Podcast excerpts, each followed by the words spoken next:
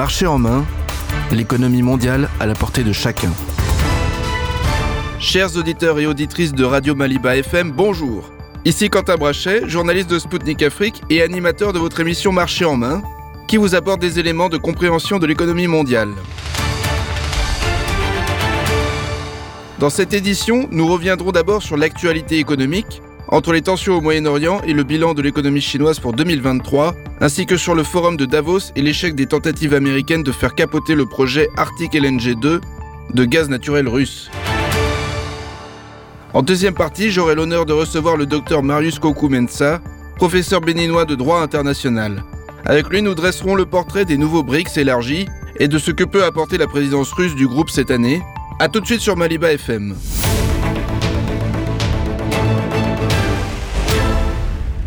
La crise qui occupe tous les esprits depuis des mois, aussi bien sur le plan géopolitique qu'économique, est celle du Moyen-Orient, avec comme catalyseur le conflit larvé d'Israël et de la bande de Gaza. Parmi ses conséquences, la situation dans le golfe d'Aden ne fait que s'aggraver. Depuis que les rebelles outils ont mené des attaques contre des navires en lien avec Israël et les États-Unis passant par ce corridor commercial très important au nom de la défense de Gaza, les Américains et leurs alliés tentent de riposter avec des frappes. Il convient de noter que ces attaques de la coalition occidentale n'ont pas été autorisées non seulement par l'ONU, mais même par le Congrès américain. Le président Biden a donc violé à la fois le droit international et les lois de son propre pays. Rappelons que les Houthis sont une organisation armée originaire du nord-ouest du Yémen, considérée comme plutôt proche du chiisme.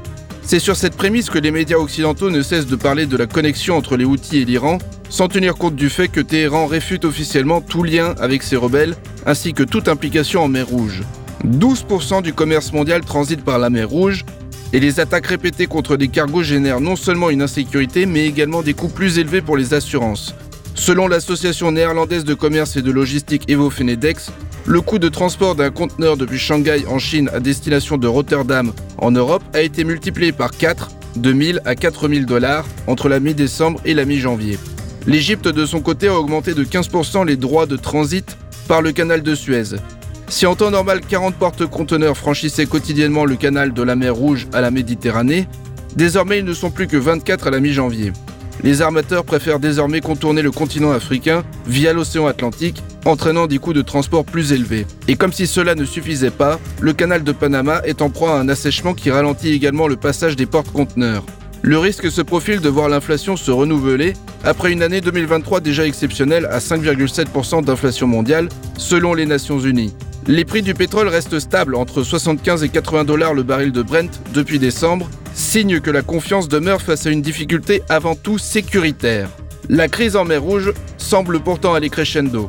Après avoir retiré les outils de la liste des organisations terroristes en 2021, Washington a finalement changé d'avis le 17 janvier. Joe Biden a assuré que les frappes continueront tant que les outils perturberont le commerce maritime international. Une situation qui semble inextricable étant donné que l'organisation a fait clairement savoir qu'elle ne cesserait pas ses actions tant qu'Israël ne mettra pas un terme à son opération dans la bande de Gaza. Malgré les frappes intensives menées par la coalition occidentale, celles-ci n'ont pas donné les résultats escomptés.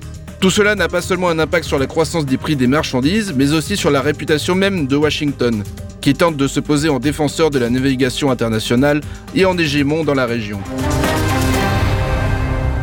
Pendant ce temps, au Forum économique mondial de Davos, les dirigeants invités ont rivalisé de discours se voulant encourageants malgré l'escalade au Moyen-Orient. La grande messe du Club mondial de Klaus Schwab s'est achevée le 19 janvier avec encore plus d'incertitudes que d'habitude le Forum économique mondial a discuté de politique, d'écologie, de santé, tout sauf d'économie. La situation catastrophique des économies européennes et les manifestations des agriculteurs n'ont même pas été effleurées. Le traitement de l'agenda international a également laissé un goût amer. Les plus de 60 dirigeants présents ont consacré une grande partie de leur prise de parole à la situation en Ukraine ainsi qu'au conflit au Proche-Orient, mais sans la Russie. Chose qui a étonné de nombreux spécialistes et responsables politiques présents. Même la Suisse, qui a accueilli le forum de Davos et a renoncé à sa neutralité pour adopter des sanctions contre la Russie, à part la voix de son ministre des Affaires étrangères, Ignacio Cassis, rappelait que la présence de la Russie est indispensable pour résoudre pacifiquement le conflit en Ukraine. De la même manière, les discussions sur la situation au Proche-Orient n'ont que peu de portée en l'absence de Moscou. La Russie joue un rôle d'intermédiaire historique dans la région, puisqu'elle entretient des relations diplomatiques assez bonnes aussi bien avec Israël qu'avec la Palestine. La couverture médiatique du forum de Davos a été particulièrement biaisée. Pour preuve, le discours ouvertement ignoré de l'ancien président tchèque Václav Klaus en marge de l'événement, qui a déclaré que le conflit ukrainien a été déclenché par les États-Unis et le Royaume-Uni en 2008 lors du sommet de l'OTAN à Bucarest. À l'époque, l'Alliance Atlantique avait promis à Kiev une adhésion au bloc. Václav Klaus a finalement dû publier son discours sur son propre site internet, faute d'avoir eu l'écho qu'il lui destinait. Alors que l'ordre mondial actuel bat de l'aile, le secrétaire général de l'ONU Antonio Guterres est parvenu à faire entendre son appel à une réforme du système des relations internationales basé sur un multilatéralisme en réseau inclusif et réformé. Selon M. Guterres, ce multilatéralisme doit laisser plus de place aux pays du Sud. Il a regretté que les divisions géopolitiques empêchent de se rassembler autour de solutions mondiales pour des défis mondiaux. Toutefois, les problèmes du reste du monde ne préoccupent pas beaucoup l'Ouest l'Afrique a pu exprimer son besoin d'investissement concret plutôt que d'une aide au développement dont les résultats apparaissent comme médiocres. L'administrateur du Programme des Nations Unies pour le développement a profité du forum de Davos pour présenter son initiative Timbuktu visant à investir un milliard de dollars sur 10 ans dans les startups africaines et à ouvrir 8 centres d'innovation. Une goutte d'eau par rapport aux besoins de l'Afrique, le président ghanéen Nana Akufo-Addo indiquait pour sa part que des centaines de milliards de dollars sont nécessaires d'ici à 2030 pour le développement du continent. L'Afrique doit prendre son destin en main pour obtenir la place qu'elle mérite dans le nouveau monde multipolaire et dédollarisé qui s'impose désormais. Lors du forum, Wamkele Mene, secrétaire général de la ZLECAF pour Zone de libre-échange continentale africaine, a annoncé que cette année le projet pilote élargi de l'organisation comprendra un système panafricain de paiement en devise locale. Sur les 47 pays qui ont ratifié la ZLECAF, 31 rejoindront l'initiative commerciale guidée contre 7 en 2023. Lors du forum de Davos, le Premier ministre chinois Li Qiang a également fait connaître les chiffres de la croissance de son pays en 2023. Avec 5,2% de croissance, il s'est félicité que l'économie chinoise dépasse l'objectif de 5% qui avait été fixé. Une nouvelle pour le moins inattendue pour tous ceux qui avaient décidé d'enterrer l'économie chinoise à l'aune de ce qu'ont martelé les commentateurs occidentaux. À titre de comparaison, en 2022, la Chine n'avait enregistré que 3% de croissance du fait des restrictions imposées à cause de la pandémie du Covid-19. D'autres indicateurs montrent eux aussi un état des lieux pour 2023 bien loin du catastrophisme médiatique. C'est le cas notamment de trois secteurs d'avenir. La production de panneaux solaires s'est accrue en octobre 2023 de 62,8%, celle de robots de service de 59,1% et celle de circuits intégrés de 34,5%. Les puces électroniques constituent un enjeu stratégique, d'autant plus que Taïwan et la Corée du Sud en sont les premiers producteurs mondiaux. Les investissements ont repris dans l'industrie manufacturière et les infrastructures, respectivement de 5,9 et 6,2% sur les 10 premiers mois de l'année 2023.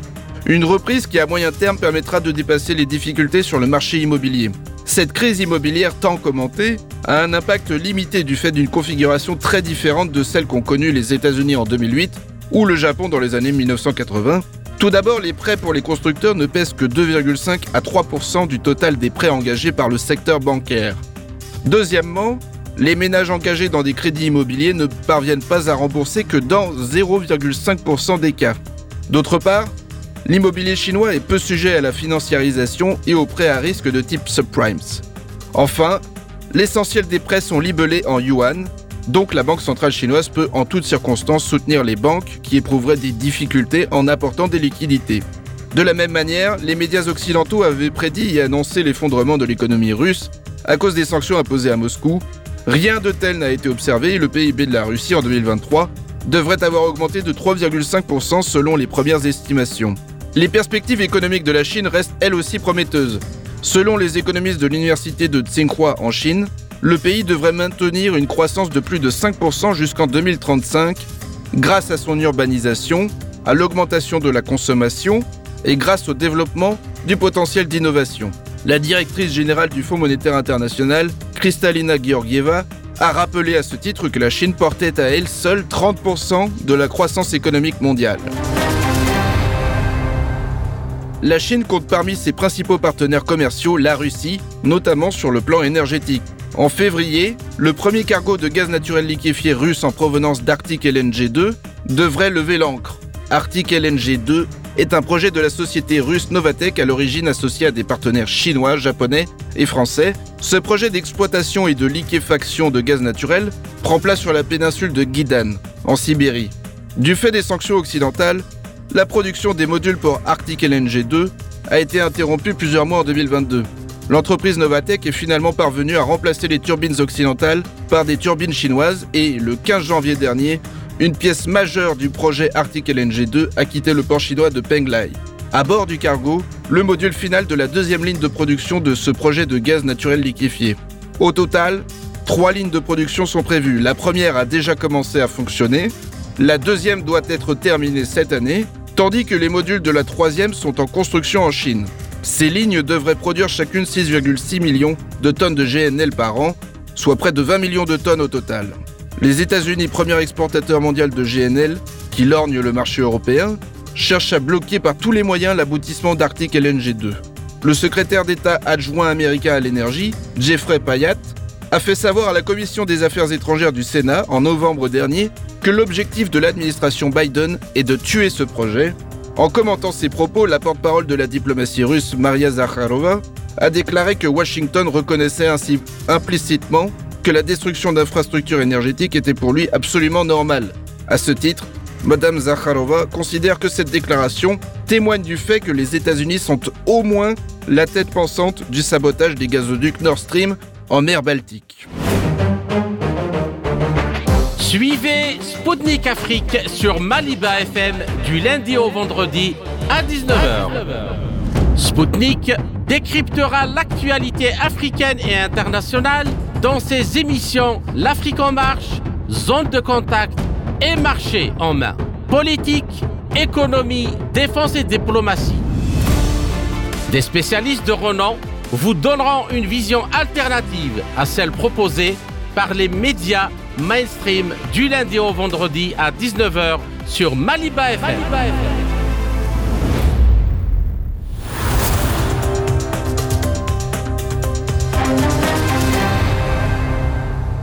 Le 1er janvier 2024, le nombre de pays des BRICS a doublé, modifiant radicalement le rapport de force dans le monde. Pour rappel, les BRICS sont une organisation qui à l'origine regroupe des puissances émergentes ou réémergentes autour d'un projet altermondialiste. Les pays fondateurs sont le Brésil, la Chine, l'Inde et la Russie, rejoints ensuite par l'Afrique du Sud. L'année dernière, lors de son sommet de Johannesburg, le groupe a invité l'Arabie saoudite, l'Argentine, l'Égypte, les Émirats arabes unis, l'Éthiopie et l'Iran.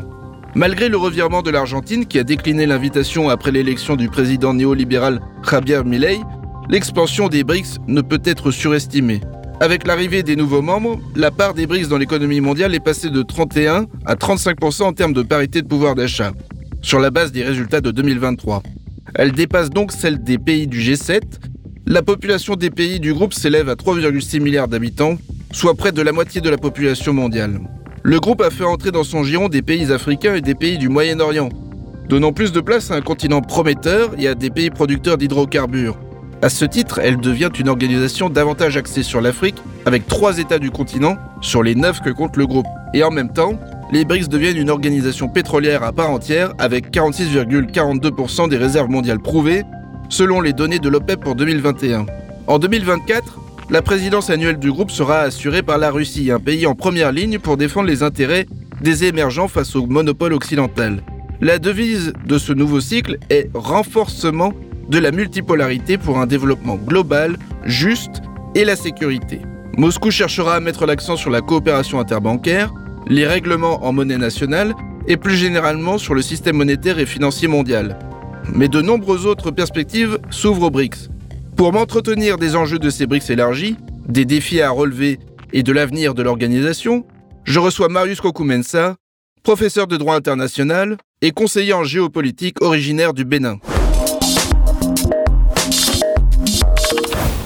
Monsieur Mensa, bonjour. Avec cet élargissement des BRICS, on peut s'interroger sur les risques de contradiction entre les nouveaux membres, par exemple entre l'Arabie saoudite et l'Iran, ou encore entre l'Égypte et l'Éthiopie sur la question du Nil. Comment les BRICS pourront-ils surmonter ces contradictions? Bon, moi, je, ne vois pas vraiment une contradiction à ce niveau. On peut voir une contradiction hum, au, niveau, au niveau des idéologies oui, peut-être. Mais en matière de géopolitique, ici, il n'y a vraiment aucune contradiction parce que dites-vous que les BRICS s'élargissent non pas seulement avec des pays qui ont une forte population, des pays qui ont un bon territoire, des pays qui sont plus ou moins vastes, n'est-ce pas? Quand vous prenez par exemple le Brésil, c'est un pays vaste. Quand vous prenez la Russie, c'est un pays vaste. Quand vous prenez la Chine, c'est vrai, c'est un pays vaste, mais bon, avec une forte population. Quand vous prenez l'Inde, c'est un, un pays qui a une très forte population et des capacités et des ressources énormes. Et ça, c'est le même modèle qui continue. Quand vous prenez par exemple l'Arabie Saoudite, eh c'est une puissance régionale. Et l'Arabie Saoudite joue un rôle vraiment important au Moyen-Orient. Donc, les BRICS voulant s'étendre, les BRICS voulant apporter leur vision du monde, eh bien, ne peuvent pas ignorer ces pays-là. Ce n'est pas possible. Quand je prends par exemple l'exemple de l'Égypte ou l'Éthiopie, c'est vrai, il y a le problème du Nil. Mais il n'y a pas de problème insurmontable, il n'y a pas de problème impossible. Même si on prend par exemple l'Union européenne, eh bien, tous les pays de l'Union européenne, quoique partageant les mêmes philosophies, quoique luttant, n'est-ce pas, pour la démocratie dans le monde, pour, pour une économie circulaire, pour, pour lutter contre le changement climatique et ainsi beaucoup de choses. Mais il y a toujours des dissensions au sein de ce groupe-là. Ils ne sont pas toujours d'accord. Il faut d'abord passer par le vote, il faut d'abord passer par le lobbying, il faut il y a beaucoup de travail à faire et c'est normal. C'est justement ça la démocratie des institutions. Il faut que les institutions soient libres. Il faut qu'on arrive à convaincre les gens pour euh, quitter un point A vers un point B sans passer par la force. C'est ça la démocratie, n'est-ce pas? C'est ça la liberté des institutions et c'est ça la beauté de, de, de, ce que nous voulons, en fait. N'est-ce pas? Donc, je crois que c'est le même principe que les, les briques utilisent. C'est la même chose. Mettre, par exemple, proposer l'élargissement à l'Arabie Saoudite, sachant que l'Iran, n'est-ce pas, serait membre de ce même groupe, ce n'est pas contradictoire d'un point de vue géostratégique. Du tout pas. Au contraire, c'est, je crois que c'est un bon mouvement d'échec, n'est-ce pas? C'est un bon mouvement d'échec parce que mettre l'Arabie Saoudite, l'Iran, l'Égypte, l'Éthiopie dans le même groupe, pensant que c'est contradictoire, n'est pas contradictoire parce que ces pays-là apporteront, numéro un, de leurs influences régionales, de, leur, de la puissance de leur économie, de la puissance de leur technologie, et bien sûr, vous avez parlé des ressources. Eh les ressources, on en a toujours besoin parce que, comme je vous le dis, il nous faut une période de transition vers les énergies fossiles aux énergies renouvelables. N'est-ce pas? Et ces puissances-là jouent un rôle déjà majeur et important et, par rapport à ces questions-là. Donc, ajouter ces pays, ce n'est qu'un plus au BRICS. Et, n'est-ce pas, vous voyez que l'Union européenne également avec ces pays-là. L'Union européenne a une très bonne coopération avec l'Arabie saoudite. Les États-Unis d'Amérique ont une très bonne coopération avec l'Arabie saoudite, avec l'Égypte, avec l'Éthiopie. Donc, je crois que nous devons plus ou moins mettre les problèmes idéologiques de côté et regarder ce que ce groupe-là peut apporter sur un point de vue stratégique, je dirais géopolitiquement stratégique, et réussir à trouver ce semblant de balance, n'est-ce pas Réussir à trouver cette balance stratégique, cette balance diplomatique serait vraiment un plus pour ce groupe. Et si réellement les BRICS arrivent à trouver cette stratégie, cette balance, je dirais que ce serait vraiment un, parti, euh, un, pari gagné pour eux. Il faut d'abord s'unir pour apporter une solution à ces problèmes-là. Et maintenant, ce qui crée les dissensions, ce qui crée les, divisions, on pourra y remédier après. C'est ça. Mhm. Euh, justement, d'ailleurs, à ce propos, euh, est-ce que pour l'Afrique aussi, ce ne serait pas plus intéressant d'évoluer vers plus de dédollarisation, d'utiliser moins euh, les monnaies internationales et se diriger plus vers des monnaies nationales? Bon, là, maintenant, vous parlez de monnaie internationale. C'est quoi une monnaie internationale? C'est ça la question. Parce que même si certaines monnaies sont tirées à l'étranger, ces monnaies ont pour devise ou bien ont pour but de servir sur le plan national. C'est vrai que l'Afrique a beaucoup, a beaucoup pas gagné, au niveau géopolitique, géostratégique, n'est-ce pas, d'avoir une monnaie commune. On peut parler, par exemple, d'une monnaie qui est plus ou moins utilisée sur tout le continent africain. Mais cela est difficile parce que l'Afrique est bien sûr divisée en plusieurs régions. Donc, avoir une monnaie unique pour l'Afrique elle seule, c'est compliqué. On peut peut-être parler des monnaies régionales. Et ces monnaies-là existent déjà. Maintenant, nous pouvons parler de mécanismes pour que ces monnaies soient au service des pays, pour que ces monnaies soient au service des peuples. Parce que c'est vrai, euh, nous avons des monnaies, par exemple, qui ne représentent plus, je dirais, les réalités modernes. Nous parlons ici, par exemple, du franc CFA, par exemple. N'est-ce pas? Nous avons entendu beaucoup de spécialistes, c'est un sujet contre l'utilisation de ces monnaies. Et c'est vrai, parce que ces monnaies ne représentent plus les réalités d'aujourd'hui. Et il faut permettre aussi à ces pays, aux pays, n'est-ce pas, d'avoir leur politique monétaire, d'être libre économiquement. Parce que pour justement atteindre tous les objectifs dont nous avons parlé, eh bien, il faut la liberté économique. Si un pays n'est pas libre économiquement, eh bien, comment ces pays-là vont développer les infrastructures, comment ces pays-là vont financer les hôpitaux, comment ces pays-là vont financer une énergie verte? Donc, au lieu, par exemple, d'encourager les aides, il faut au contraire libérer économiquement ces pays-là, n'est-ce pas?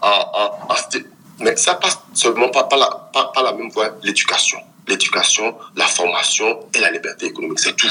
Et ces pays, plus ou moins, pourront atteindre euh, les objectifs euh, qui sont fixés. Donc, oui, euh, je dirais que oui, une liberté financière au niveau africain est, recommandée, oui. Et il faut que, que, les pays le veuillent aussi. Il faut que les peuples le veuillent aussi. N'est-ce pas? Si les populations sont satisfaites avec ce qu'elles ont maintenant, eh bien, on ne peut rien. Mais s'il y a cet appel-là, cette envie d'évoluer, d'avoir contrôle de leur propre monnaie, de travailler, ben, et l'Union africaine est en train de faire beaucoup en ce sens-là, n'est-ce pas, d'essayer de réunir les différentes régions africaines, parce que vous savez qu'il y a par exemple moins euh, euh, d'échanges économiques entre les régions africaines que entre l'Afrique et l'Europe ou entre l'Afrique, les États-Unis ou la Chine.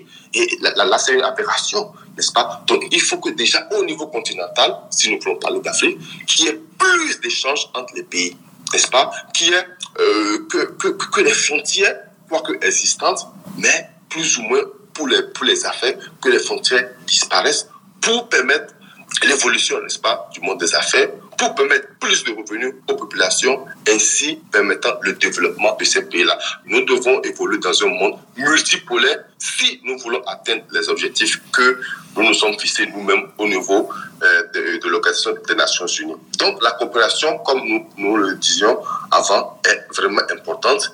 Et s'il faut n'est-ce pas, passer par la libération économique des pays, eh bien, il faut le faire. Si cela peut permettre à ces pays d'évoluer, eh bien, il faut le faire. Et bien sûr, il y a aussi le volet défense qui est très important. Et il y a aussi plusieurs, plusieurs chantiers qu'il faut affronter. Mais, bien sûr, je suis d'accord, la liberté économique est très importante pour les pays africains. Et c'est important pour ces pays-là de dépendre moins d'autres puissances coloniales, par exemple, de dépendre d'autres puissances et d'être capable de pouvoir gérer leur propre économie, de gérer leur monnaie, de pouvoir savoir comment utiliser ces monnaies à leurs avantages, par exemple. Et cela, c'est vraiment très important pour pouvoir atteindre les mêmes objectifs que tous les pays du monde entier se sont fixés, à savoir pas de pauvreté, évoluer vers une société multiforme, n'est-ce pas, permettre l'éducation à tout le monde, avoir des infrastructures vertes, ainsi de suite, ainsi de suite. Euh, pour revenir justement sur euh, le fait que la, la Russie euh, prenne la présidence du groupe des BRICS cette année, qu'est-ce qu'on peut espérer justement pour l'Afrique et pour les BRICS de manière générale de cette présidence russe au-delà justement de la coopération interbancaire et notamment, comme vous l'avez déjà dit, pour sortir de la pauvreté, mais aussi pour l'écologie. qu'est-ce que qu'est-ce que la Russie peut apporter particulièrement de son point de vue hein? Eh bien, déjà beaucoup.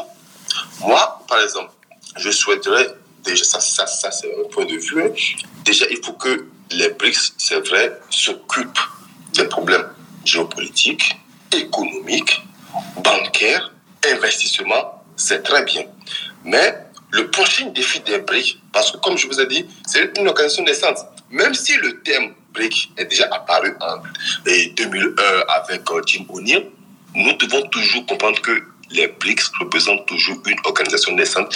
Et au niveau international, ben, il faut des années aux, organisations pour avoir l'impact qu'il faut. N'est-ce pas? Donc, les BRICS sont à ce niveau-là.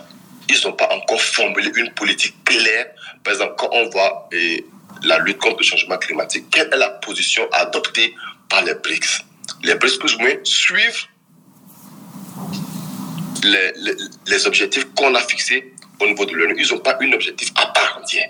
Ils n'ont pas leur, position euh. Donc, ils évoluent encore sur ce niveau-là. Au niveau de la coopération internationale, comment ils vont, par exemple, aider le développement des pays du Sud? Comment ils vont financer? C'est vrai, il y a une banque maintenant qui est en train de prendre forme. Il y a une politique économique qui est en train de prendre forme. Mais, comme je vous l'ai dit, ce bloc vient à peine de s'étendre.